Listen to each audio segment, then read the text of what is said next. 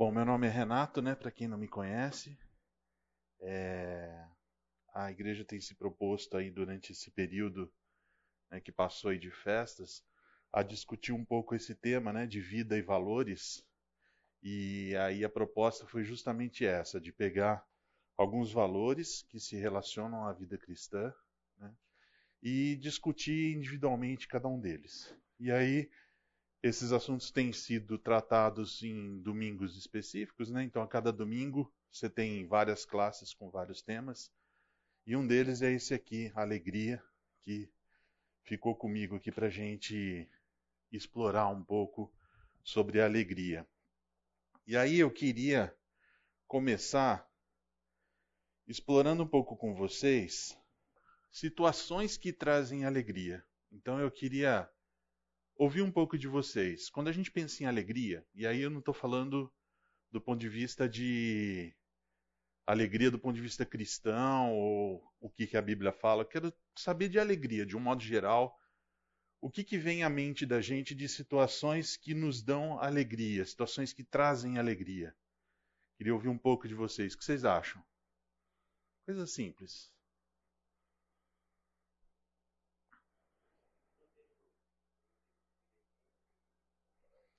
O, filho da gente, né, um filho pequeno, em geral, né, traz muita alegria a gente ver o filho se divertindo. Parece que a gente se diverte junto, né?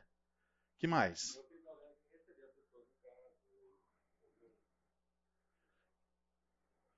Um churrasquinho, né? Exatamente. Então, assim, encontrar amigos, né? Receber pessoas em casa, né? Não, não. Isso, alegria de um modo geral. Alegria de um modo geral, é isso mesmo, né? Claro, claro. Aliás, né, geralmente os encontros que a gente vai fazer da palavra sempre tem uma comidinha, alguma coisa, né? Isso é inevitável. Mas realmente, é um encontro de amigos, um churrasco, que mais?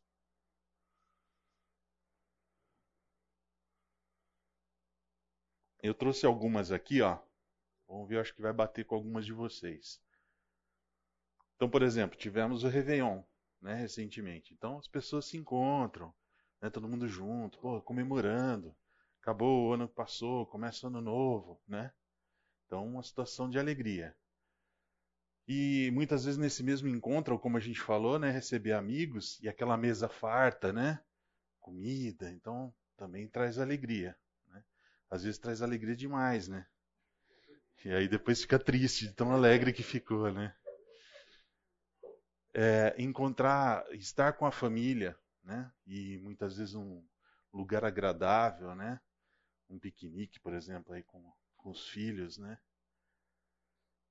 Amigos, né? Encontro de amigos, então você tem, seja na igreja, seja na escola, seja no seu trabalho, às vezes você tem aquele grupo de amigos que é especial, né? É um grupo que não se reproduz em qualquer lugar. Né? Você olha e fala, puxa, às vezes até de escola, né? Você encontra amigos que você estudou há tantos anos juntos, né?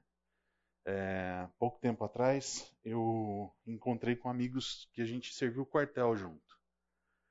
E parece que foi outro dia. Né? A gente encontra com eles e o papo parece que continua o mesmo, né? Não tem aquele melindre quando se encontra. Então, é uma amizade, é um laço que foi criado muito forte né, e que traz aquela alegria do reencontro. Né? Crianças, né? A gente vê crianças, até a gente perder a paciência, mas antes disso a gente, a alegria de criança é contagiante, né? Muitas vezes você vê as crianças rindo e parece que a gente ri só de vê-los sorrindo, né? É, encontrar com pessoas amadas, né? às vezes para o idoso isso é muito complicado, né? Porque perde muitos contatos, né? E ter a visita de alguém, a companhia de alguém amado ao lado, né? traz bastante alegria. Às vezes até sozinho, né? Você pode ter situações de alegria que você está sozinho, né? Se lembra de algo divertido, né? Vê um post engraçado, né? Alguma coisa assim, e você tem ali uma, um momento de alegria. Né? É, às vezes viagem, né? Passeio, né? Você passear, conhecer lugares diferentes, conhecer lugares maravilhosos, né? Às vezes você vê uma, uma paisagem e você fala, meu Deus, mas como que é possível isso? Né? Uma paisagem tão maravilhosa assim. Isso te traz algum prazer, uma alegria naquele momento. Né? E às vezes um animalzinho, né? Hoje em dia está mais comum ainda, né? O pessoal ter muita alegria de estar com o seu bichinho de estimação. Né? Então essas são situações que podem nos trazer alegria. Né? Agora, quando eu olho para alguém que eu interpreto que está alegre, em geral, qual que é a principal característica que a gente vê nessa pessoa que nos transmite que ela está alegre? Foi? Um sorriso, né? Então, alguém alegre, né? Eu trouxe aqui um sorriso. A gente falou o sorriso de uma criança, né? De um filho e tal. É contagiante. Você vê aquilo, transmite alegria, né? Às vezes aquele sorriso que vem acompanhado de uma gargalhada, né? Aquela gargalhada sonora, né? Que você fala, nossa, é gostoso dar risada só de ouvir a risada do outro, né? Nesse grupo que eu falei dos amigos do, do quartel lá do exército, eu tenho um amigo lá que ele, já na época que a gente serviu, eu ficava junto com ele, eu não aguentava, eu ria dele, eu ria de olhar para a cara dele? De tão engraçado que o cara é ele, ele continua assim. De encontra com ele, ele é o motivo das gargalhadas ali, né? Mas às vezes tem um sorriso que é mais discretinho, né? Aquele sorriso que você não vê os dentes, né? Mas que você percebe que tem uma alegria ali também. Né? Às vezes tem aquele, aquela explosão de alegria, né? Que é muitas, às vezes muito expresso por um, por um grito, né? Por uma conquista, algo que alguém conseguiu com muito esforço, né? E às vezes não é nenhum sorriso, né? Às vezes pode ser uma cara, né? Como alguém conquistou, né? Faz aquele conseguir, né? E às vezes pode ser um sorriso que vem acompanhado de lágrimas. Né? A gente, é, isso não quer dizer que não tem uma alegria aqui.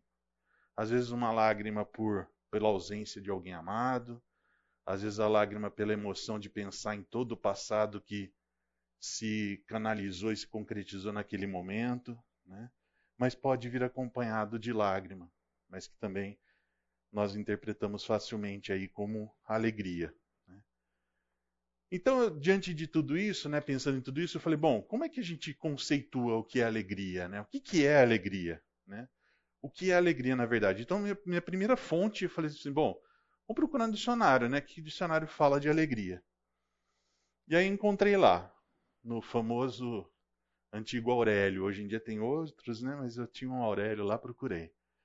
Substantivo feminino, qualidade ou estado de alegre. Ou oh, que delícia, né? Quando você vai no dicionário e a definição da palavra que está procurando é a própria palavra, que gostoso, né? Então, alegria é qualidade ou estado de alegre, né? Mas tem outros aqui, olha que interessante. Contentamento, satisfação, júbilo, exultação, tudo quanto alegra, contenta, jubila e exulta prazer moral, felicidade, divertimento, festa, muito daquilo que a gente viu nas imagens, né? Mas está aqui, aqui tem umas palavras bem interessantes que nós vamos explorar algumas delas ainda.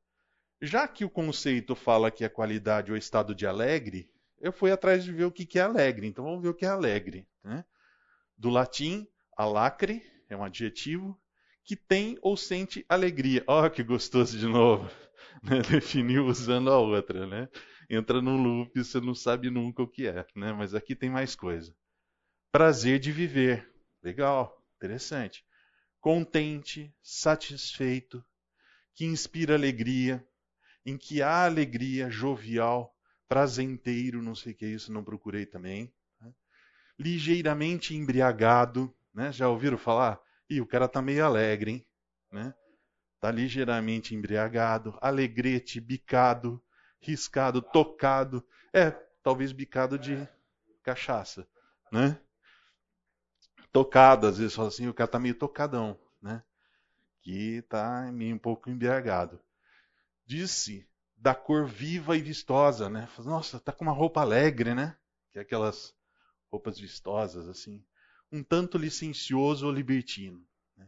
Esse é conceito de alegre.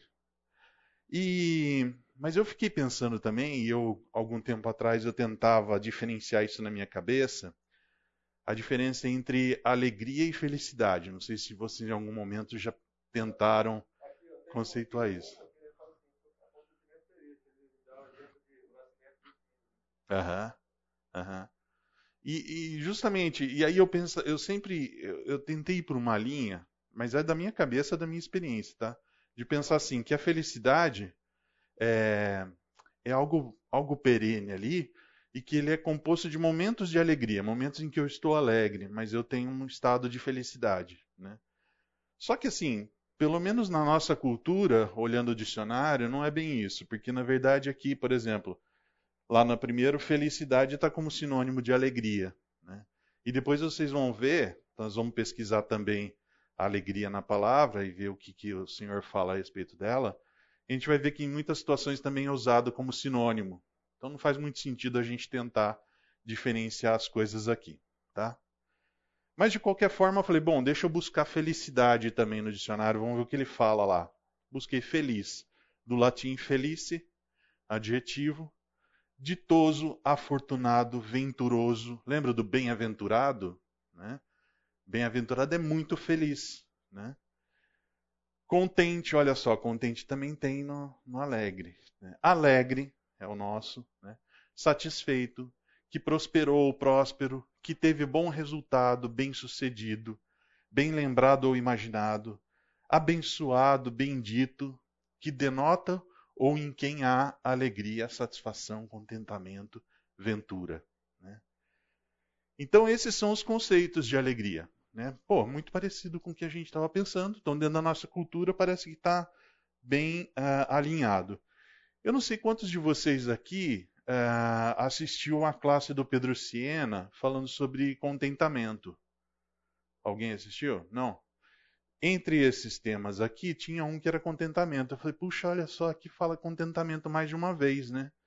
Aí eu fui resgatar o material lá que eu tinha assistido à sala, tinha achado um conceito interessante.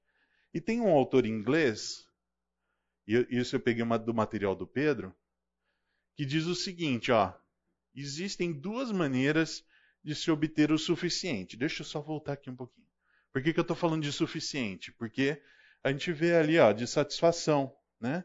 Contentamento, satisfação. E o Pedro trouxe um conceito que é assim: o que é satisfação? Ter o, o que é suficiente para mim, o que é necessário para mim. Com isso eu estou contente. É um dos conceitos de contentamento. Né? E aí esse autor ele fala isso. Existem duas maneiras de se obter o suficiente. Uma é continuar a acumular mais e mais. A outra é desejar menos. Né? E falei, cara, que legal isso, né? Que ideia interessante, né, desse, desse autor. E é fato, né? Parece que a gente olha assim e fala, nossa, verdade, né? Nunca pensei nisso. Mas às vezes a gente pensa. Por exemplo, numa situação que você perde o um emprego ou qualquer coisa assim, você fala assim, opa, peraí, será que o que eu tenho de reserva vai ser suficiente? Vou baixar o meu padrão. É comum isso, né? Às vezes a gente, num período está mais apertado, né? Não está ganhando igual ganhava antes ou qualquer coisa assim, fala, pô, deixa eu baixar o meu padrão. Né? Então isso aqui trouxe para vocês muito de a gente pensar um pouco a respeito disso, né? De se a alegria ela tem alguma relação com contentamento, na nossa cultura tem, né? O contentamento reflete um nível de satisfação. Como é que eu trabalho a satisfação? Ou eu fico tentando acumular, acumular mais e mais para ficar satisfeito. E a gente sabe no que, que isso dá. Não dá em alegria, né? Que a gente se destrói para tentar sempre buscar um padrão que é quase inalcançável. Outra é desejar menos. Será que eu preciso de tudo isso para minha vida? Então, um conceito aqui bem interessante. É... Mas, ok, essa é a alegria que o mundo tem para nos oferecer é, todo mundo, acho que vocês percebem isso, seja dentro da igreja ou fora da igreja, busca alegria, quer alegria, vai atrás de alegria, faz de tudo para ir atrás. Quando você faz de tudo para ir atrás, você vai atrás de lugares bons e lugares ruins para procurar alegria. Né? Então tem muita coisa ruim que a gente vê acontecendo no mundo que é resultado de gente buscando alegria no lugar errado. Né? Então, é, o cara tá deprimido, tá triste, aí vai atrás de alguma droga, algum entorpecente, alguma coisa que traga para ele um momento de alegria, um momento de prazer. Né? Mas que isso tem um custo muito alto para a vida dele depois, e a gente sabe os resultados disso. Então, não é essa alegria que nós queremos buscar. A gente não quer ir atrás de uma alegria a qualquer custo. A gente quer atrás de uma alegria verdadeira. Uma alegria, será que existe uma alegria verdadeira? Né? E se ela existe, onde que a gente encontra? Eu falei, bom, nós como cristãos, né, a nossa base é a palavra do Senhor. Então, do mesmo jeito que eu fiz com o dicionário, vamos buscar o que, que a palavra fala a respeito de alegria. Né? E aí eu encontrei um texto base, a partir do qual a gente vai trabalhar aqui, e que fala de uma alegria que o Senhor Jesus oferece. É o próprio Senhor Jesus falando, tá? e ele está oferecendo a nós um tipo de alegria. Eu falei, opa, esse tipo de alegria acho que me interessa. Né? O texto é João 15, 11. Então, lá em João 15, 11, depois a gente vai explorar um pouco o contexto geral desse verso, tá? mas João 15, 11 ele diz o seguinte: Tendo dito essas palavras, o Senhor Jesus, tá? Eu, te, desculpa, ele fala assim: Tenho dito essas palavras para que a minha alegria esteja em vocês e a alegria de vocês seja completa. Olha só que legal. Ele está nos oferecendo a alegria dele. Ele fala: A minha alegria esteja em vocês. Daí ele fala assim: E a alegria de vocês seja completa. Ah, gente, essa alegria é a que eu quero. Não sei vocês, mas é a que eu quero. Eu quero a alegria que é do Senhor Jesus. E eu quero uma alegria que seja completa. E eu fui atrás desse completa, tá? Eu fui ver, ver também o, o, o, significado dela. E é completa mesmo de. Chegou no topo do satisfeito ali, sabe? Ela está completa, não falta nada. Né? Eu quero essa alegria aí. Bom, Dado esse texto base, eu falei assim: bom, e essa palavra alegria? Porque simplesmente pegar a alegria e sair procurando na Bíblia, eu vou achar vários, várias repetições da alegria. Mas eu fui buscar no original, né? O original está escrito em grego. E essa palavra é essa daqui, ó. Está ali escrito em grego ali no negrito na frente, mas a pronúncia em português é chara. Né? Então a palavra que ele usa é chara para alegria. E o conceito está ali, ó. Alegria, satisfação. Lembra a satisfação que a gente viu também no dicionário? A alegria recebida de você, causa ou ocasião de alegria de pessoas que são o prazer de alguém. É, esse chara, ele vem de um verbo primário, que é esse chairo, tá? que também ó, quer dizer regozijar-se, estar contente, lembra do contentamento? Ficar extremamente alegre, estar bem, ter sucesso, em cumprimentos ou saudações na Bíblia, usa muito esse chara. Né? No começo das cartas, quando tem as saudações de Paulo, é muito comum ele usar, fazer saudações usando esse chairo aqui. Né? Mas a palavra mesmo a, a, que Jesus falou é o chara, que vem desse verbo primário aí. Tá? Aí eu falei, ah, legal, então se essa é a palavra, eu vou buscar a palavra chara na Bíblia, né? no, no caso aqui no Novo Testamento, porque ela é em grego, né? E aí eu encontrei alguns, eu não trouxe todos para vocês, mas eu trouxe alguns quebrados em alguns grupos que eu acho que fica interessante para a gente explorar um pouco aqui, tá?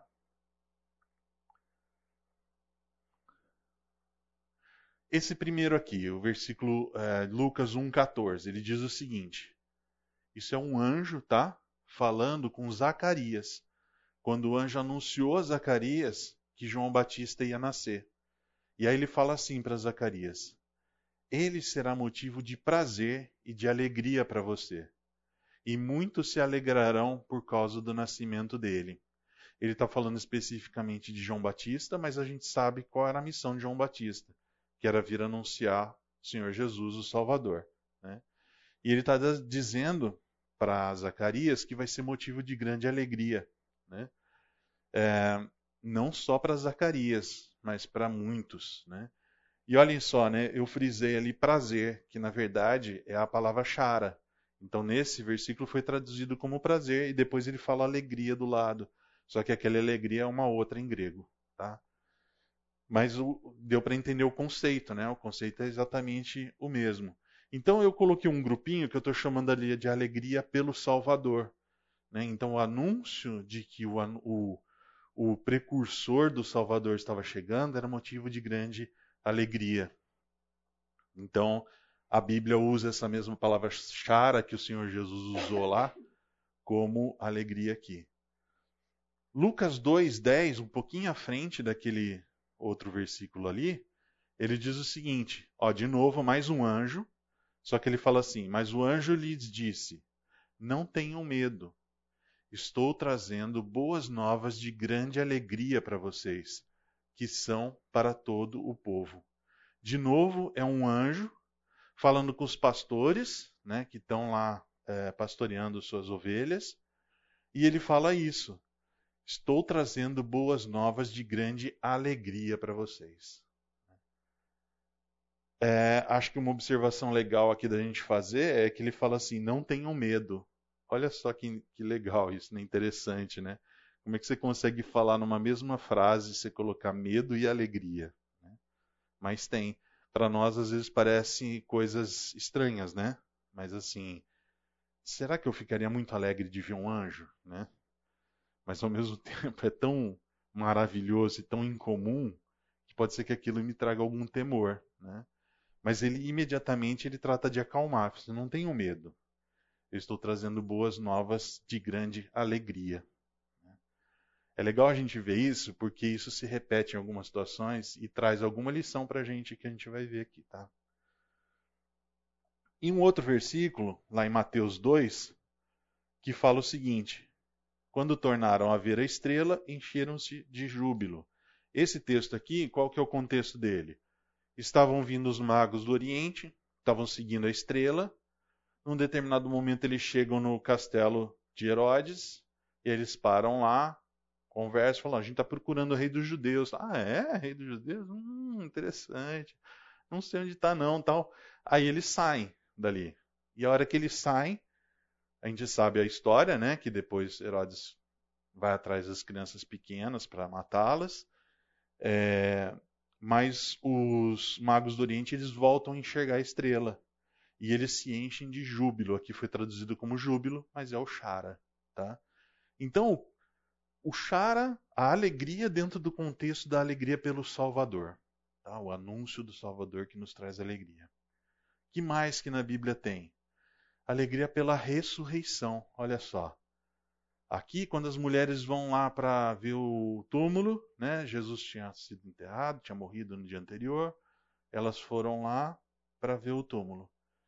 Aí fala assim: as mulheres saíram depressa do sepulcro amedrontadas e cheias de alegria, e foram correndo anunciá-lo aos discípulos de Jesus. Vocês se lembram? Ela vai, elas vão para lá, elas chegam lá e encontram a pedra removida do túmulo. Ué, o que está acontecendo aqui? Aí elas entram. Quando chega lá, elas não encontram o corpo, né? mas encontram um anjo, tem um anjo lá dentro. De novo, um anjo fala com elas. E de novo, o anjo anuncia a elas: o que vocês estão fazendo aqui? Vocês estão procurando alguém que já ressuscitou, né? Ele não está mais aqui. Corre avisar os outros. E elas saem correndo e olha como fala: amedrontadas e cheias de alegria. De novo, né? O medo com a alegria junto ali, pertinho. Né? E foram correndo anunciá-lo aos discípulos de Jesus.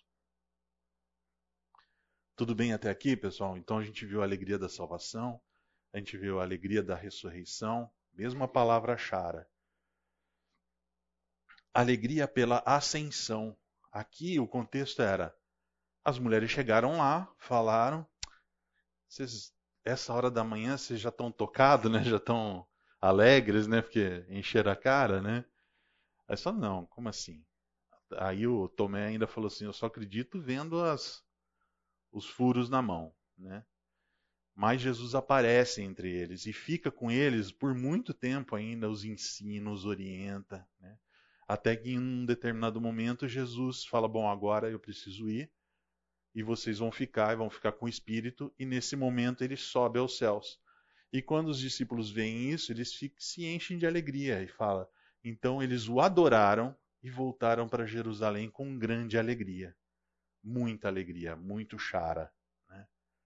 Então a ascensão de Jesus também no contexto da alegria. Alegria pelo arrependimento, olha só. Lucas 15, 7 ainda é Jesus, né? e Jesus está conversando com o pessoal aqui, é, porque ele estava sendo criticado porque ele estava junto com pecadores. E ele falou assim: gente, eu venho para quem está doente, não para quem está bom.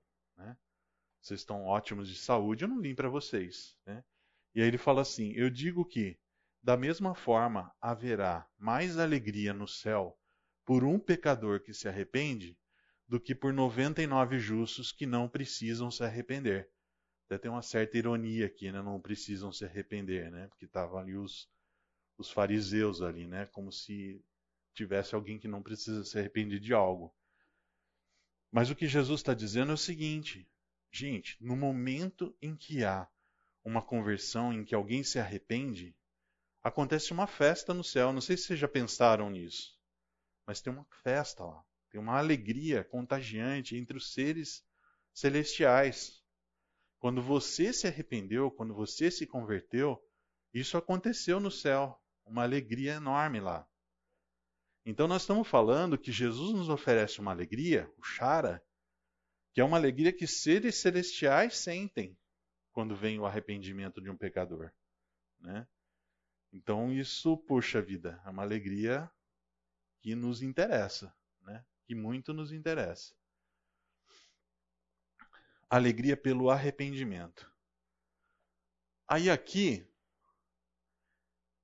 em João 16, 20 e 22, está dentro daquela conversa toda em que Jesus estava dizendo, em que ele fala é, o nosso versículo base lá de João 15, tá?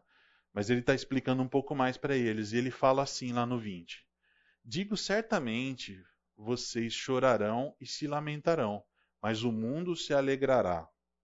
Vocês se entristecerão, mas a tristeza de vocês se transformará em alegria. A mulher que está dando à luz sente dores, porque chegou a sua hora. Mas quando o bebê nasce, ela esquece a angústia, por causa da alegria de ter vindo ao mundo. Assim acontece com vocês. Agora é hora de tristeza para vocês, mas eu os verei outra vez, e vocês se alegrarão e ninguém tirará essa alegria de vocês. Então eu trouxe aqui dizendo, chamando ali de alegria adiada. Né? Não sei quando vocês já ouviram isso. A, a nossa cultura, né, a gente e acho que isso está cada vez mais forte entre os nossos filhos, entre as crianças dessas gerações mais novas, é que tudo é imediato, né? E a satisfação ela tem que ser imediata, a alegria tem que ser imediata. Então, eu só vou fazer coisa que eu fico alegre. Né? Não vou fazer. Vou fazer coisa que não me deixa alegre. E tem que ser o alegre agora. Né? E aqui a gente tem uma, uma lição importante aqui, né? Porque às vezes você sente a dor do parto, né? No caso das, mulheres aqui tem mais propriedade para dizer do que a gente, né? Mas não é fácil, né? As dores do parto. Só que aquilo é motivo de grande alegria. Por quê? Porque está trazendo uma, uma nova vida. E aquela nova vida é motivo de grande alegria. Né? E aqui o Jesus está fazendo exatamente essa comparação. Vocês vão se entristecer, é normal, vocês vão ficar tristes. Mas isso que está acontecendo é motivo de grande alegria, porque isso vai trazer alegria a todos os povos da terra, né? que era a morte do Senhor Jesus. Então é uma alegria adiada, é aquela alegria que a gente precisa ensinar aos nossos filhos, assim. Faz isso agora, não é gostoso, mas depois você vai ver que é legal. Depois você vai ver que é gostoso. Quantos aqui já disseram assim, um dia você vai me agradecer, né? Ou quantos de nós já ouviu nosso pai dizer, um dia você vai me agradecer, né? Então a gente tem que aprender um pouco a adiar às vezes o prazer, a alegria, a satisfação, né? Às vezes um pouco de sofrimento, mas por algo melhor. E eu trouxe um outro aqui de alegria nas tribulações, e aí explorando um pouco daquela ideia que a gente tem visto em alguns versículos, né? De assim, o medo que vem acompanhado com a alegria muito próxima ali, né? E aqui em 2 Coríntios, é... Paulo está dizendo para os coríntios assim, né? Tenho grande confiança em vocês e de vocês tenho muito orgulho. Sinto-me bastante encorajado. Minha alegria transborda em todas as tribulações. Olha que interessante, né? Em meio à tribulação, ele tem motivos de alegria. E a alegria dele está nas pessoas, está no, no crescimento que a igreja de Corinto estava tendo. Né? Então a alegria ela pode sim existir dentro de um contexto de tribulações. É isso que está acontecendo aqui com Paulo. 1 Tessalonicenses 1,6 diz: De fato, vocês se tornaram nossos imitadores e do Senhor. Pois, apesar de muito sofrimento, receberam a palavra com alegria, que vem do Espírito Santo. Então, olha só, ele está falando: vocês não só imitam o Senhor, vocês imitam a gente também. Né? É, e mesmo entre muito sofrimento, vocês receberam a palavra com alegria que vem do Espírito Santo. Isso aqui é importante, tá? Que vem do Espírito Santo. Mas de qualquer forma, vocês estão vendo ali, apesar do sofrimento, recebe a palavra com alegria, tá? Isso é estranho, tá, gente? Assim, talvez para nós não seja tanto, talvez muitos de vocês, a gente lendo essas coisas, vocês se lembrem de situações na vida de vocês e falam assim, puxa, é verdade, já, já vi isso acontecer na minha vida. Mas para o mundo isso é muito estranho. Para quem não tem a esperança que a gente tem no Senhor Jesus, isso é muito estranho. Como assim sofrimento e alegria? São incompatíveis. Né? Tendo os olhos fitos em Jesus, aqui o autor de Hebreus, né, falando, tendo os olhos fitos em Jesus, autor e consumador da nossa fé. Ele, o Senhor Jesus, pela alegria que lhe fora proposta, suportou a cruz, desprezando a vergonha, e assentou-se à direita do trono de Deus. Então, olha só, aqui o autor de Hebreus está dizendo o seguinte: o próprio Senhor Jesus, ele adiou em algum momento uma alegria e ele suportou cruz, desprezo, vergonha. Mas por quê? Porque ele estava mirando numa alegria que foi proposta a ele. Ele sabia que todo aquele sacrifício e aquele sofrimento iria trazer uma alegria. Então, o próprio Senhor Jesus fez isso. E em Tiago 1,2 fala assim: Meus irmãos, considerem motivo de grande alegria o fato de passarem por diversas provações. Também já estudamos esse texto né, em vários, vários contextos, mas é estranho, né? Você fala assim, pô, estou passando por provação, estou passando por um momento difícil na minha vida. E vou sentir alegria? Sim, esse aqui é o contexto que nós estamos dizendo. Né? Ah, algo que, que vai nos trazer alguma alegria. Tudo bem até aqui? O que, vocês acham desse contexto? É estranho para vocês ou não? Esse contexto de alegria é, em meio a sofrimento, tribulação. O que, vocês acham? Fala um pouquinho aí. Se é que tem algo para falar. Né? Tudo bem? Podemos seguir? Vamos seguir. É, a gente falou lá da, de, da alegria no Espírito, né? Tem um versículo que falava do Espírito Santo. E é isso que eu estou trazendo aqui, um bloquinho de versículos que eu encontrei com a palavra chara, que denotam alegria no Espírito, né? E esse versículo em Romanos 14, 17 diz: Pois o reino de Deus não é comida nem bebida, mas justiça, paz e alegria no Espírito Santo. Olha só, né? Isso está na no conceituação que a gente fez com as imagens no começo lá, né? Pois o reino de Deus não é comida nem bebida, né? Por que, que esse contexto aqui era o seguinte? A o pessoal estava lá, ah, mas será que eu posso comer isso? Será que pode comer aquilo? Será que é certo eu comer alimento que foi dedicado, papapá? E aí o que, o que o autor aqui, o que Paulo está dizendo, né? Ele diz assim, pois o reino de Deus não é comida nem bebida, o que, que eu devo comer, o que, que eu não devo comer mas é justiça, paz e alegria no Espírito Santo. Tá? E também em Gálatas 5:22, e talvez aqui seja o mais emblemático para nós, que fala o seguinte, né, a alegria no espírito ali, fala: Mas o fruto do Espírito é amor, alegria, paz, paciência, amabilidade, bondade e fidelidade. Né? Nós vamos depois explorar um pouquinho sobre cada um desses aqui. Mas olha só que a, a alegria que nós estamos estudando, que é a mesma palavra que o Senhor Jesus usou lá em João, ela está aqui em Gálatas. Né? E ela está dentro do contexto de vários outros é, atributos e características ali que são identificados como o fruto do Espírito. Então, isso traz para nós um pouco mais de luz, né? Que é assim, existe uma alegria, que é uma alegria que é do Senhor Jesus, que ele está nos oferecendo, para que a nossa alegria seja completa, cheia, satisfeita, né? E essa mesma alegria, que é a palavra chara, ela está no contexto do fruto do Espírito.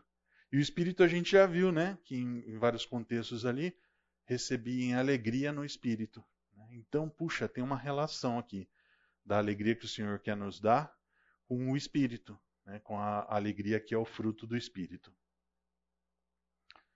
Beleza, pessoal? Nós vamos explorar daqui a pouquinho um pouco mais sobre uh, o fruto do Espírito, tá?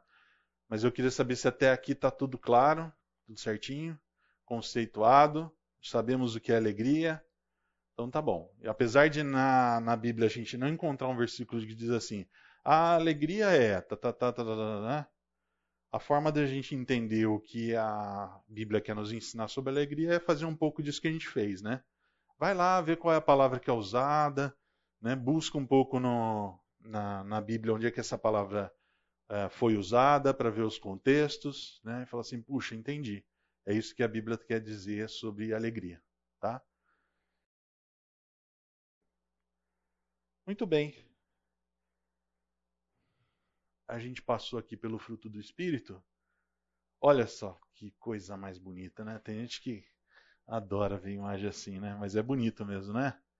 Super colorido, muita fruta. É impressionante como, principalmente às vezes quando a gente viaja, como a gente vê às vezes frutos que a gente nunca viu, né? Nunca imaginou. Eu não sei se vocês já viram esses frutos aqui, ó, mas são diferentes, né? São estranhos para nós. Eu lembro uma vez no meu trabalho lá que é, tinha uma empresa que oferecia, você fazia uma assinatura lá, mensal, e todo dia eles mandavam para você uma fruta. Chegava lá, distribuía para os funcionários, tinha a fruta do dia, tinha a escalinha do, da semana que fruta ia ser. E uma vez veio uma fruta, eu nunca tinha visto. Ela tinha um contorno branco assim também, e o meio dela era meio rosa, meio é, quase pink assim, com umas sementinhas pequenininhas como de kiwi. Exatamente. Assim, que fruta que é essa, né? Aí vinha escrito lá pitaia. Eu nunca tinha visto essa fruta, nunca tinha provado. Eu falei, bom, grande chance aqui de experimentar algo novo, né? Aí fui comer, eu gostei demais, muito saborosa. Não sei se aquela especificamente estava muito doce ou se é característica dessa fruta, né? Até mesmo kiwi, às vezes tem kiwi muito gostoso e tem outros que não, né? não, não tanto, né? Mas aquela ali estava muito boa. Que fruta mais vocês conhecem que não é muito comum? Essa branca não sei também. Eu nunca vi isso. Ó, nunca vi. Mas é muito legal de a gente ver frutos diferentes. Por que, que eu estou falando de fruto? Né? Porque a gente falou do fruto do Espírito. E o versículo que fala disso, o texto que fala disso, na verdade, é Gálatas 5, 22 e 23, que fala assim: Mas o fruto do Espírito é amor, alegria, paz, paciência, amabilidade, bondade, fidelidade, mansidão e domínio próprio. Contra essas coisas não há lei. Eu acho que a comparação com fruta mais interessante que eu vi a respeito do fruto do Espírito foi a comparação com uma mexerica. Né? Porque eu não sei, vocês eh, já ouviram falar, mas ah, legal, falar alegria, né? paz, é um dos frutos do Espírito. Na verdade, o texto não fala de frutos do Espírito, fala o fruto do Espírito. Né? Então, a analogia ali com a, com a mexerica é interessante porque o fruto é um só, é aquele mesmo fruto, veio da mesma planta, né? mas é composto de vários gomos, né? cada gomo é diferente um do outro, no formato, né? na aparência, mas todos eles são fruto do Espírito, um fruto só. Né? Isso é interessante porque tem implicações para nós, né? saber que esse fruto tem uma origem única, né? que é o Espírito, vem dele. Né? É... E aí vamos explorar um pouco em que contexto que está essa, essa discussão do fruto do Espírito. Está né? Lá em Gálatas 5, a partir do versículo 16. É... E aqui Paulo está dizendo o seguinte, lá no 16. Por isso digo, vivam pelo Espírito, e de modo nenhum satisfarão os desejos da carne. Vou fazer um parênteses aqui, tá, pessoal? O contexto aqui é justamente aquilo. Puxa, ah, eu já estou salvo. Estou tranquilo, posso fazer qualquer coisa, né? Está liberado. E aqui Paulo está dizendo, não, não é assim. Né? Então ele fala, por isso digo, vivam pelo Espírito e de modo nenhum satisfarão os desejos da carne, pois a carne deseja o que é contrário ao Espírito. O Espírito, o que é contrário à carne. Eles estão em conflito um com o outro de modo que vocês não fazem o que desejam. Mas, se vocês são guiados pelo Espírito, não estão debaixo da lei. Aqui, nesse trecho, o autor está, aqui Paulo está falando sobre o conflito. É interessante a gente pensar no conflito, porque muitas vezes a gente vê alguns conflitos na palavra que não são de verdade conflito, é a gente que imagina. Então, por exemplo, a gente fala assim: ah, é, nós temos ali o conflito entre uh, o diabo e Deus, né? como se os dois fossem opostos, um oposto ao outro. Eles não são da mesma categoria opostos, tá? Então, assim, Deus é muito mais do que o diabo. O diabo é criatura. Meu Deus criou. Né? Então, aqui não tem um conflito verdadeiro. Deus é soberano. Né? O diabo vai fazer o que Deus quiser que ele faça. Né? Então, esse conflito ele não é verdadeiro. Mas aqui é um conflito verdadeiro. Né? Aqui ele está dizendo assim: a carne deseja o que é contrário ao espírito. Então, tudo o que é contrário ao espírito, a carne deseja. E o espírito, o que é contrário à carne. São opostos, não tem intersecção aqui, não se mistura. O que um deseja é contrário ao outro. Né? Eles estão em conflito um com o outro, de modo que vocês não fazem o que desejam. Olha que interessante, né? Às vezes a gente acha que a gente está fazendo o que a gente deseja. A gente não está. A gente está fazendo o que um dos dois deseja, ou o espírito ou a carne. Então nós somos escravos de um dos dois. Né? Então, assim, é, nós estamos no meio desse conflito aí, sendo puxado de um lado para o outro. E o que Paulo está querendo dizer assim: andem pelo espírito, desejem o que é do espírito. Então ele fala isso no 18. Mas se vocês são guiados pelo Espírito, não estão debaixo da lei. Daqui a pouco eu vou falar um pouco porquê daqui da lei. E aí ele fala assim no 19, ó, a partir do 19. Ora, as obras da carne são manifestas: imoralidade sexual, impureza e libertinagem, idolatria e feitiçaria, ódio, discórdia, ciúmes, ira, egoísmo, dissensões, facções e inveja, embriaguez, orgia e coisas semelhantes. Eu os advirto como antes já os adverti. Aqueles que praticam essas coisas não herdarão o reino de Deus. Então aqui está mostrando o que são os desejos da carne. Né? E olha só, é uma listinha considerável. Né? Às vezes é uma listinha que a gente olha e fala assim, tá, orgia, né? é, idolatria, feitiçaria. Eu não faço nada disso. Né? Até que eu estou bem aqui. Né? Mas, gente, lê tudo, tá? Ódio. Né? Lê ali, ó, discórdia, ciúmes, ira, egoísmo. Egoísmo, sabe aquele sorrisinho que a gente mostrou no começo, lá, a primeira imagem do, da característica de alguém feliz? Né? Tem egoísmo naquele sorrisinho também, tá? Criancinha, pequenininha, já tem egoísmo presente ali. Né? E se a gente dá vazão para isso, isso aqui são desejos da carne. Né? dissensões, facções, gente, grupo de WhatsApp, né? Família se, que, se dividindo aí por causa de discussão de política, né? Inveja, embriaguez. E ainda coloca lá, ó, orgias e coisas semelhantes. Então abriu aqui um leque, né? Dá para encaixar um monte de coisa ali, né? Coisas semelhantes. Mas mesmo quando você olha e fala assim, ah, tá bom, mas idolatria. Tá bom, gente, você pode não ter um, um, um ídolo lá na sua estante lá, né? Mas e quando você coloca o seu trabalho né, mais importante do que Deus? Ou alguém na sua vida num lugar mais importante do que o próprio Deus? Ah, assim essa pessoa não conseguiria viver. Né? A gente perdeu pessoas aqui na, na igreja recentemente, né? Por causa da, da pandemia. E eu não sei quanto a vocês, mas eu são irmãos muito queridos, de famílias muito queridas. E às vezes a gente se coloca no lugar. Fala assim, meu, e se fosse comigo? Né, o Fernando perdeu a Giane. Eu perdi minha esposa. Como é que eu ia reagir? Né? Então isso nos deve fazer refletir até que ponto eu estou colocando a minha esposa, a Cris, num pedestal que ela não deveria estar.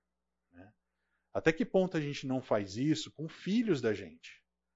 E se você olha muitas vezes assim, eu acho legal hoje em dia a gente ver como as pessoas se preocupam mais com filhos, porque a gente sabe que antigamente era um relaxo, né?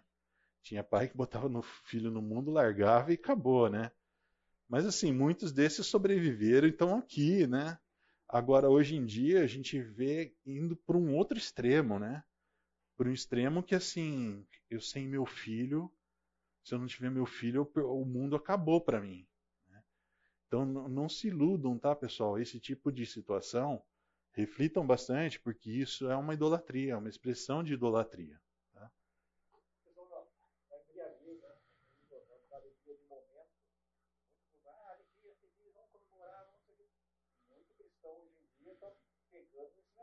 É.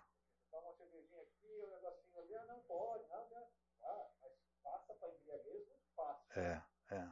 Então não estamos preocupados com isso não. Né? É. Gente em casamento aí, da igreja mesmo, o pessoal bebendo e muita gente passando do limite. É. E isso passa batido. Não, é. não, é a festa, a alegria. Tá bom, mas tem critério. É, exatamente. A gente tem que entender o que é embriaguez, né? É, em que ponto que você está começando a perder o controle, perder o domínio próprio, porque o domínio próprio a gente sabe que é fruto do espírito, né? Então, até que ponto a, a, o álcool está te tirando o domínio próprio, por exemplo, né? Aí ele já não está sendo mais fruto do espírito, né? E aí passa a ser é, desejo da carne.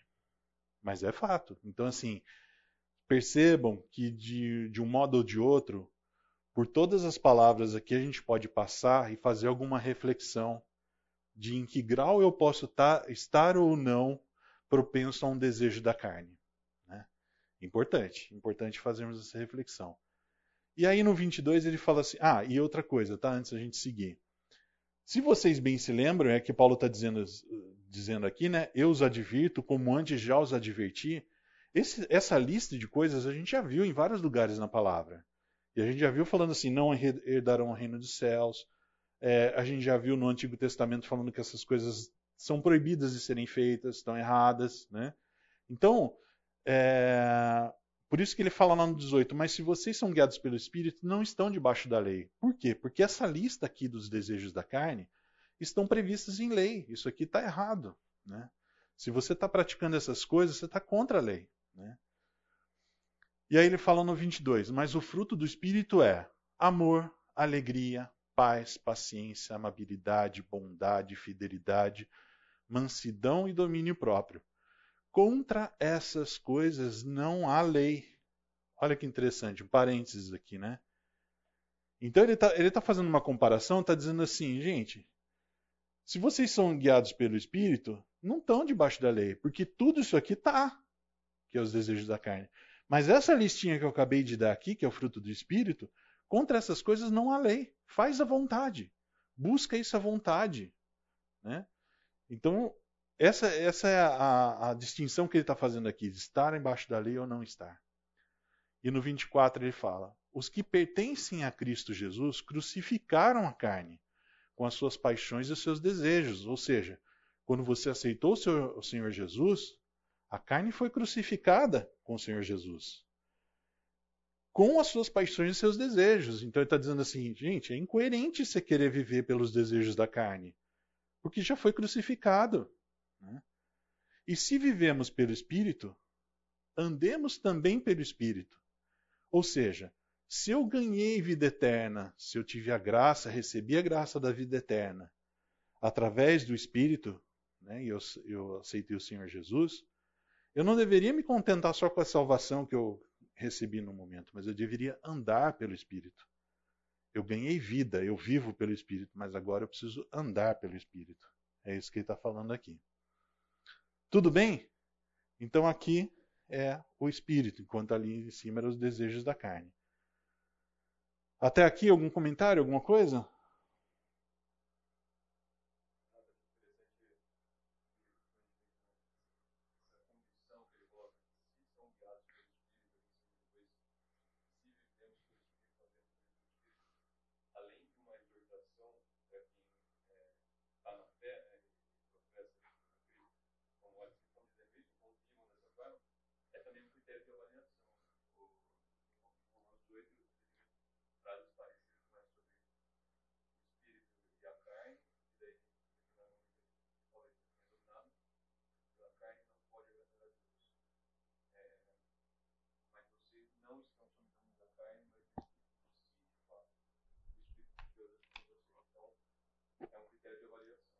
ser dominado pela carne, vive dessa forma,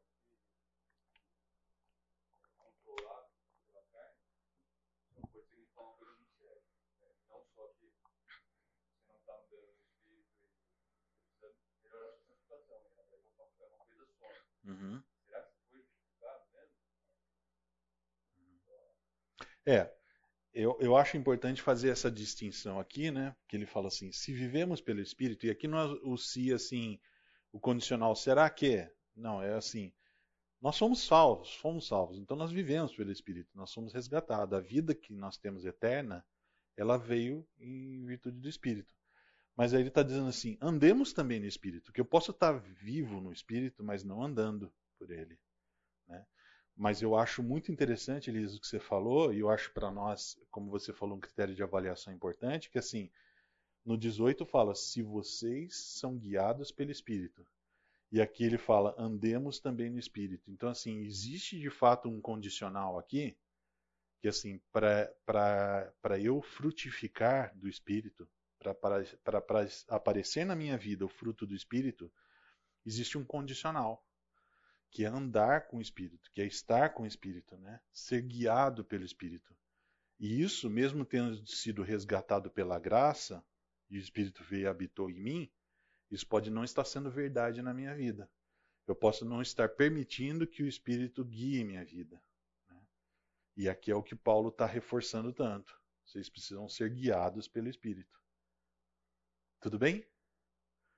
Boa colocação, Elias. Obrigadão.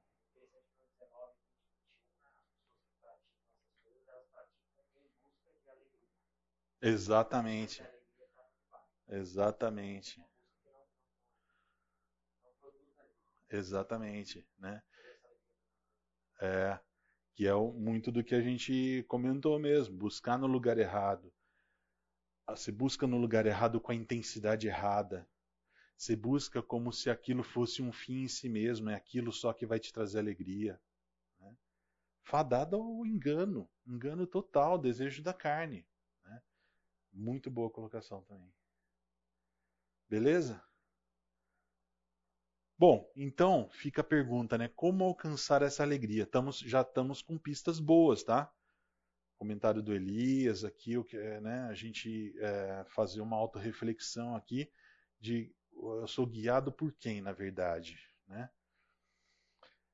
Vamos então explorar um pouquinho mais para alcançar essa alegria o que o Senhor Jesus falou no contexto de, João 15, quando ele falou é, tenho dito essas palavras, né, que foi o, o, último versículo lá. O contexto geral ali era o seguinte: é, Jesus vinha falando com os discípulos já às vésperas da morte dele, né, e ele estava falando um monte de coisa lá para eles, falando assim, gente, eu vou embora, eu vou morrer, eu vou. Eles estavam ficando muito entristecidos com tudo que Jesus estava falando. Né? E aí o Senhor Jesus vem e fala isso aqui para eles, em João 15. A partir do versículo 9, ele fala assim: Como o Pai me amou, assim eu os amei. Permaneçam no meu amor. Se vocês obedecerem os meus mandamentos, permanecerão no meu amor, assim como tenho obedecido aos mandamentos de meu Pai, e em seu amor permaneço.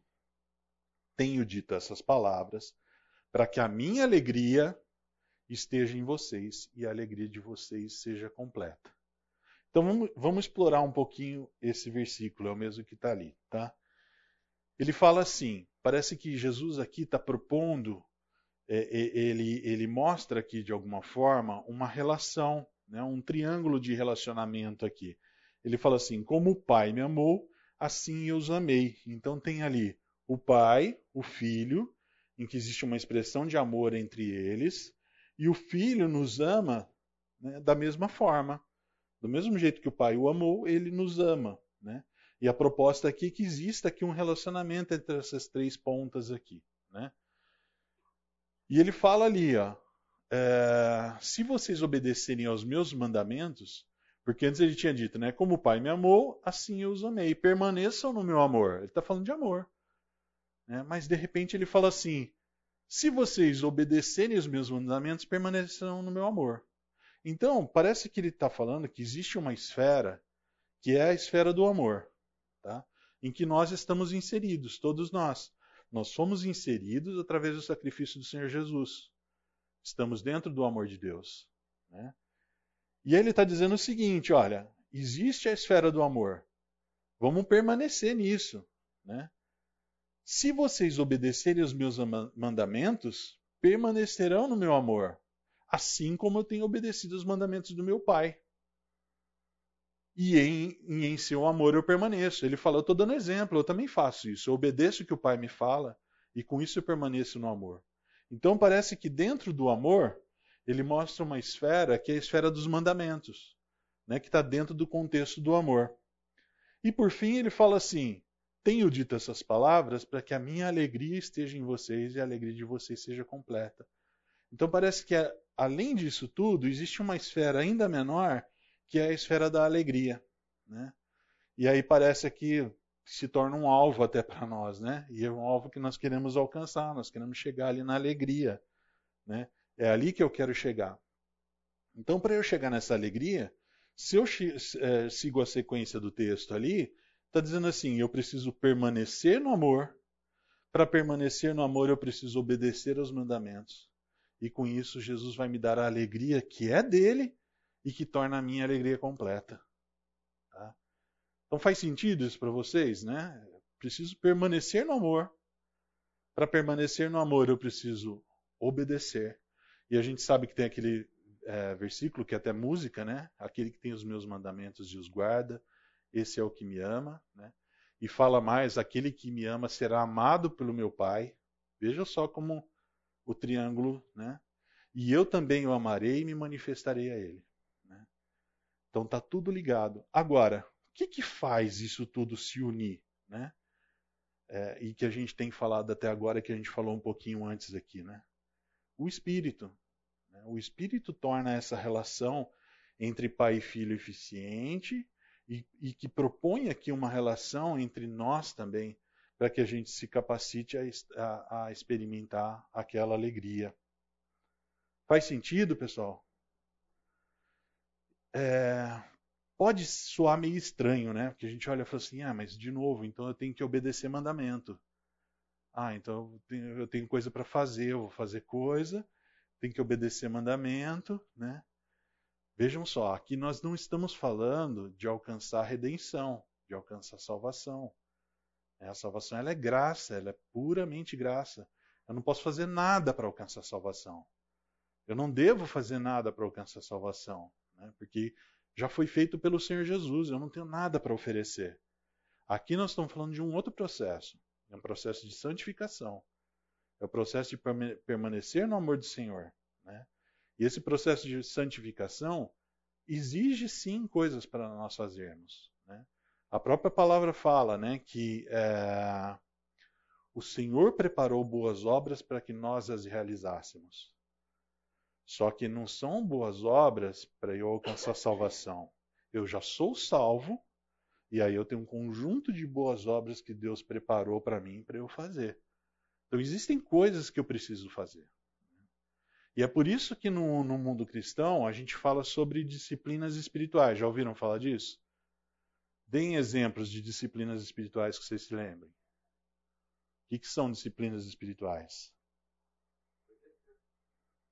Obedecer. Hum, sim, mas assim, ela tá. É, o que, que são. É,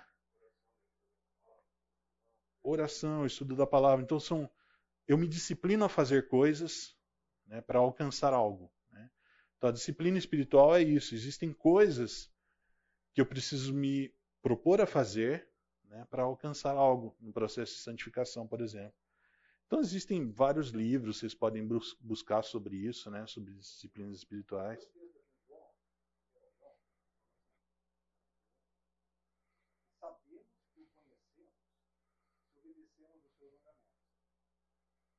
Uhum.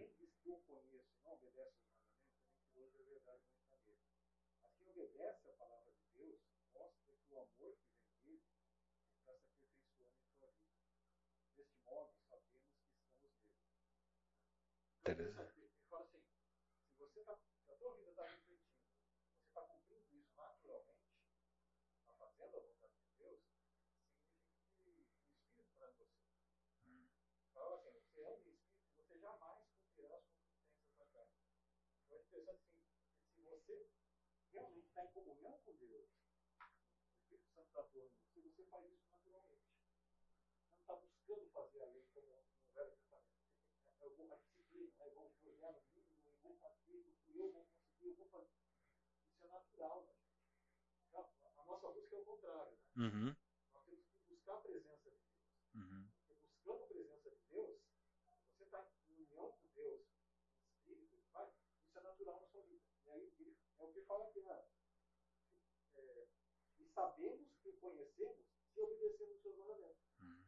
Isso está sendo natural em você. Se você está buscando, se você está está cumprindo os mandamentos, uhum. né, é porque você está em comunhão com Deus. Né? Uhum. Se a sua comunhão está quebrada por algum motivo, né, você passa a fazer coisas erradas.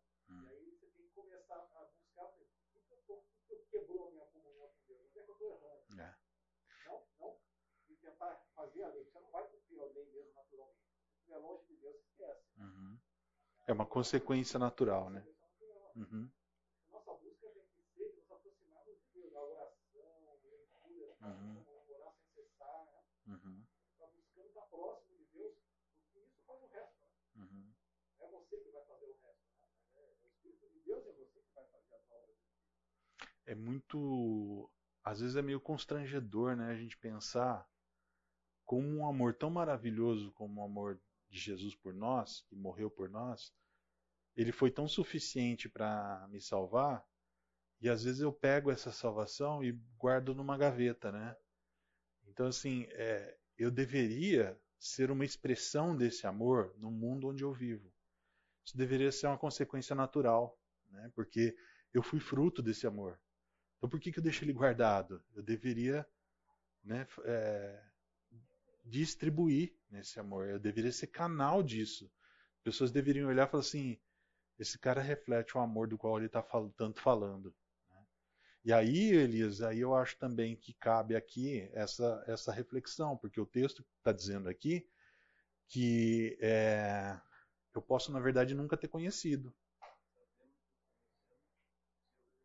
Né? Então, assim, até que ponto eu estou realmente persistindo no amor né? e estou é, demonstrando esse amor, refletindo esse amor no mundo? Né? E se eu não estiver, será que não vale uma reflexão aqui Será que um dia eu entendi o Evangelho? Será que um dia eu aceitei o Evangelho? Será que eu sou de fato transformado pelo Evangelho? Acho que uma, uma reflexão interessante de fazer. Né? De fato, pode ser que, que não. Né?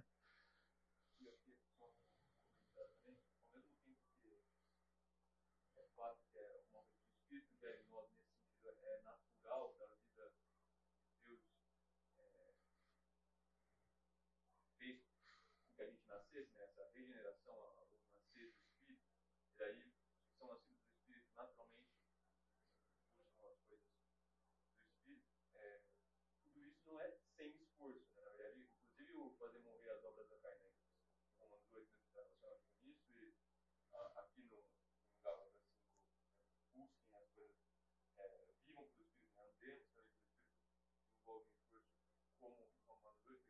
façam morrer as obras da carne.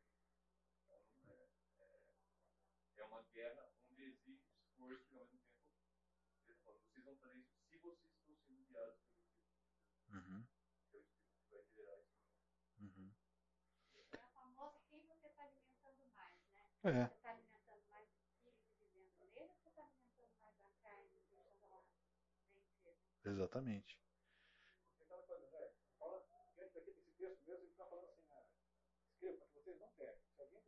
Advogado, né? Jesus que defende a nossa causa diante do Pai. Jesus cujo o sacrifício pelo nosso perdão, do nosso pecado, e não pelo nosso pecado, mas pecado do mundo inteiro. É interessante isso que Jesus, quando morreu na cruz, morreu pelo pecado do mundo e acabou com o pecado do mundo inteiro. Né? Uhum. Ele falou assim: agora a dívida de vocês não é mais do pecado de vocês, a dívida de vocês é comigo. Exatamente. Jesus comprou a carne. É. Né? Então, agora vocês não têm mais dívida com o pecado, agora a dívida é comigo. Né? Vocês, através de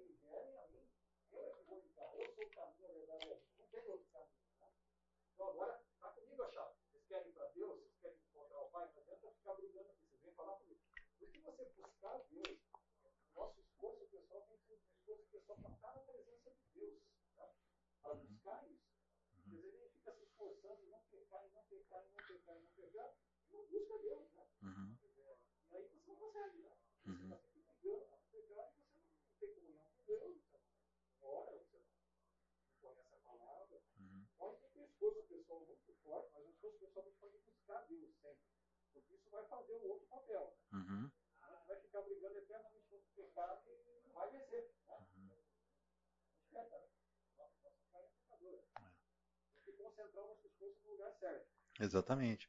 É, é aquela situação, né? É, a gente sabe que, e a gente aprende muito isso, principalmente aqui na nossa igreja, né? Que é, nós temos que nos esforçar para levar o evangelho para as pessoas, para as pessoas aceitarem o Senhor Jesus e se salvarem, mas o processo não termina ali. Né? Tanto é que assim, o que, que a gente sempre faz e busca? Discipulado, né? acompanhar a pessoa. Por quê? Porque a gente já a gente vê casos em que uh, as pessoas é, aceitam o Senhor Jesus e pegam essa salvação e guardam ali na gaveta, como eu falei e daquilo ali não gera fruto nenhum. Não é para isso que o Senhor nos salvou, né, nos resgatou. Nós temos um propósito, nós temos uma obrigação, inclusive, né, que é de transmitir isso. E para isso eu preciso estar no Senhor. Eu preciso crescer no Senhor, eu preciso me desenvolver no Senhor. Né? E é para isso que o Senhor nos concede a própria igreja. A igreja tem um papel fundamental nisso, no sentido de suporte uns aos outros, de admoestar. Né? Então, participar da igreja, frequentar a igreja, faz parte de disciplinas, faz parte de eu pegar e falar assim, bom, meu domingo não vai ser só meu sentar lá, assistir corrida, assistir jogo, o que for. Então assim, eu preciso ir à igreja, eu preciso me envolver na igreja, eu preciso trabalhar na igreja, né? Então, existe sim, existe um esforço aqui a ser feito, não para conquistar a salvação de forma alguma, mas existe um esforço a ser feito. Agora, como todo esforço, nós precisamos de um suporte. Nós precisamos de uma ajuda. É, não é fácil. Né? É, e assim, quando eu falo um suporte, uma ajuda, é assim, eu preciso depender. E, gente, de novo, eu tenho que depender do Senhor. Não tenho como fazer essas coisas que eu preciso fazer sem a dependência do Senhor. Né? Então, só para explorar um pouco isso que a gente falou do, das, disciplina, das disciplinas espirituais, a gente citou duas aqui que é muito óbvio para a gente. Né? Por exemplo, a leitura, ler constantemente a palavra, né? e a oração, orarmos. Né? E a gente, a gente é bastante incentivado pela própria palavra a fazer isso. Então, por exemplo, lá em Josué 1,8, né? o Senhor, quando Josué recebe a tarefa de ele passar a conduzir o povo, Deus diz assim para ele: Não deixe de falar as palavras desse livro da lei e de meditar nelas de dia e de noite, para que você cumpra fielmente tudo o que nele está escrito. Só então seus caminhos prosperarão e você será bem-sucedido. Né, Deus está dizendo isso para ele. Agora, como é que eu medito nessa palavra de noite se eu não leio, se eu não conheço, se eu não sei o que está ali? Né? Então faz parte da nossa disciplina como cristãos, lermos a palavra, meditarmos nela constantemente. Aqui fala dia e noite, tá, pessoal? Então, assim, se a gente tem aquela discussão, ah, quando é que é melhor fazer meu devocional, de manhã ou à noite e tal, tem várias racionalizações que a gente pode fazer, né? Qual que é o momento em que eu estou dando o meu melhor para o Senhor? Tem várias situações. Mas aqui está dizendo dia e noite. Então não tem problema. Se o seu é de dia, faz de dia. Se o é à noite, faz à noite. Não tem problema. E faz nos dois, se for possível também, né? Oração, né? Filipenses 4:6 diz lá: "Não andem ansiosos por coisa alguma, mas em tudo, pela oração e súplicas e com ação de graças, apresentem seus pedidos a Deus. Deus quer nos ouvir, ele quer, ele quer que nós falemos com Ele, Ele quer que nós levemos a Ele as nossas ansiedades. E ele fala aqui, ó, com oração e súplica, né, suplicando, pedindo o auxílio do Senhor. Né?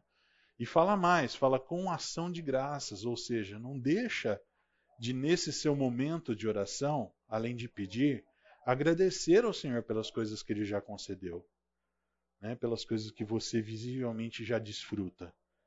Né? Então, oração. Além disso, Tiago 1,5 também diz assim, né?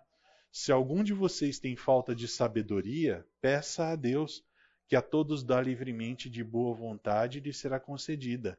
Por que, que eu trouxe, trouxe esse texto? Porque muitas vezes a gente estuda, lê a Bíblia, sabe o que tem que fazer, mas na hora H que a coisa acontece, a gente às vezes não sabe aplicar.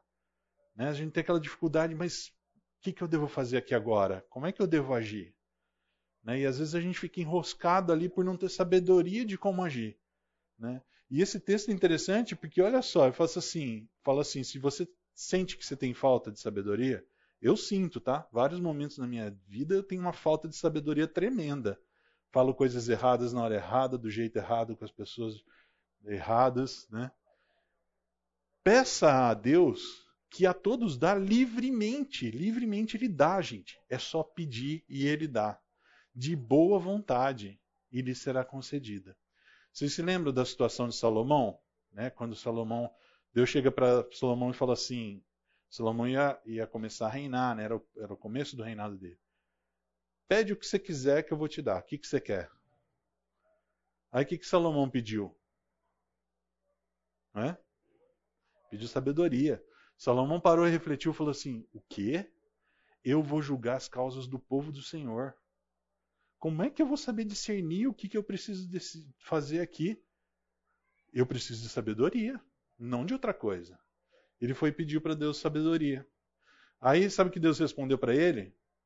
Deus falou assim: Você podia ter pedido riquezas, mulheres, você podia ter pedido um monte de coisa, mas você pediu sabedoria. Então, eu não só vou te dar sabedoria, mas vou te dar as outras coisas também. A gente sabe, né, que ele foi um rei muito próspero, né? Muito o reino dele foi muito próspero. Depois ele não foi tão sábio em várias decisões dele lá, né? Mas naquele momento ele pediu o que agradou o coração do Senhor, pediu sabedoria e Deus dá livremente. Então peça, pessoal, peça, não deixa de pedir. Ore e fala, Senhor, não tenho sabedoria, não sei como agir diante das situações me dê sabedoria. Né? E parece que isso se torna um ciclo, né? Em que a gente vê aqui, ó, parece que se eu oro, se eu leio e eu oro, eu aprendo a obedecer. E se eu obedeço, eu permaneço no amor do Senhor. Que é isso que a gente foi estimulado a fazer, né? Obedecer os mandamentos para permanecer no amor dele. Tudo bem, pessoal? Então, disciplinas espirituais, né?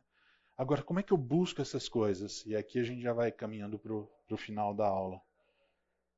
Eu preciso viver na dependência do Senhor. Né? Não tenho como. A mesma graça que me resgatou é a graça que me capacita.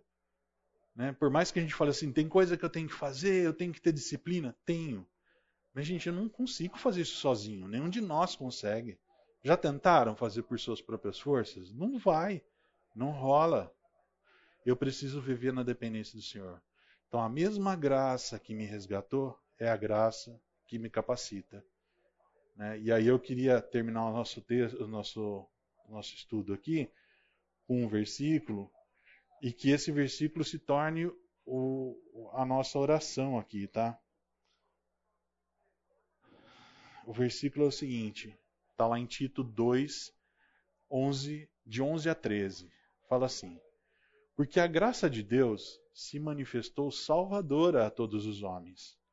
Ela nos ensina a renunciar à impiedade e às paixões mundanas e a viver de maneira sensata, justa e piedosa nessa hora presente, enquanto aguardamos a bendita esperança, a gloriosa manifestação do nosso grande Deus e Salvador, Jesus Cristo. Então, pessoal, nós ganhamos uma vida eterna através da justificação pelo, pela morte do Senhor Jesus. Essa vida eterna já começou, nós já estamos desfrutando dela. Eu não começo a desfrutar a vida eterna quando eu morro aqui. Não, ela já começou. Né? Só que eu tenho um, um intervalinho pequenininho 80, 90 anos, pequenininho, que eu vivo aqui, né, nessa terra. E depois eu vou viver uma eternidade junto com o Senhor. Né? E aqui o que está dizendo é o seguinte: nós temos uma gloriosa esperança, né, que é a gloriosa manifestação do nosso grande Deus e Salvador Jesus Cristo. Então a nossa oração tem que ser essa, para que a graça, a mesma graça que nos salvou e nos resgatou, nos capacite para a gente renunciar às impiedades, a impiedade e as paixões mundanas, e viver de maneira sensata, justa e piedosa, enquanto a gente aguarda aquele momento de encontrar o Senhor Jesus.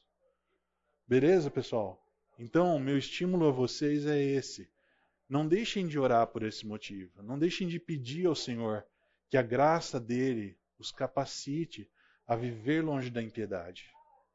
E para isso, busquem, com o auxílio do Senhor através dessa graça, a praticar as disciplinas espirituais. Né? Leia a palavra, né? estude a palavra, ore constantemente com ação de graças. Né? Nosso objetivo é obedecer os mandamentos do Senhor Jesus, para que a gente permaneça no seu amor e com tudo isso nós vamos receber dele a alegria que é dele e que torna a nossa alegria completa. Beleza, pessoal? Para mim foi muito rico estudar isso tudo, né? Aprendi bastante aqui, né? Acho que quebrou muito paradigma para mim do que é a alegria que o mundo busca e o que é a alegria que nós devemos buscar.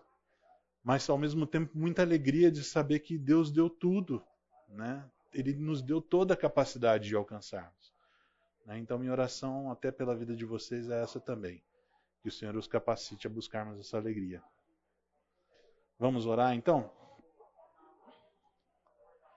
Senhor nosso Deus, Pai, nós queremos te louvar, Pai, te agradecer por grande salvação que o Senhor nos concedeu através da morte do seu filho Jesus, Pai.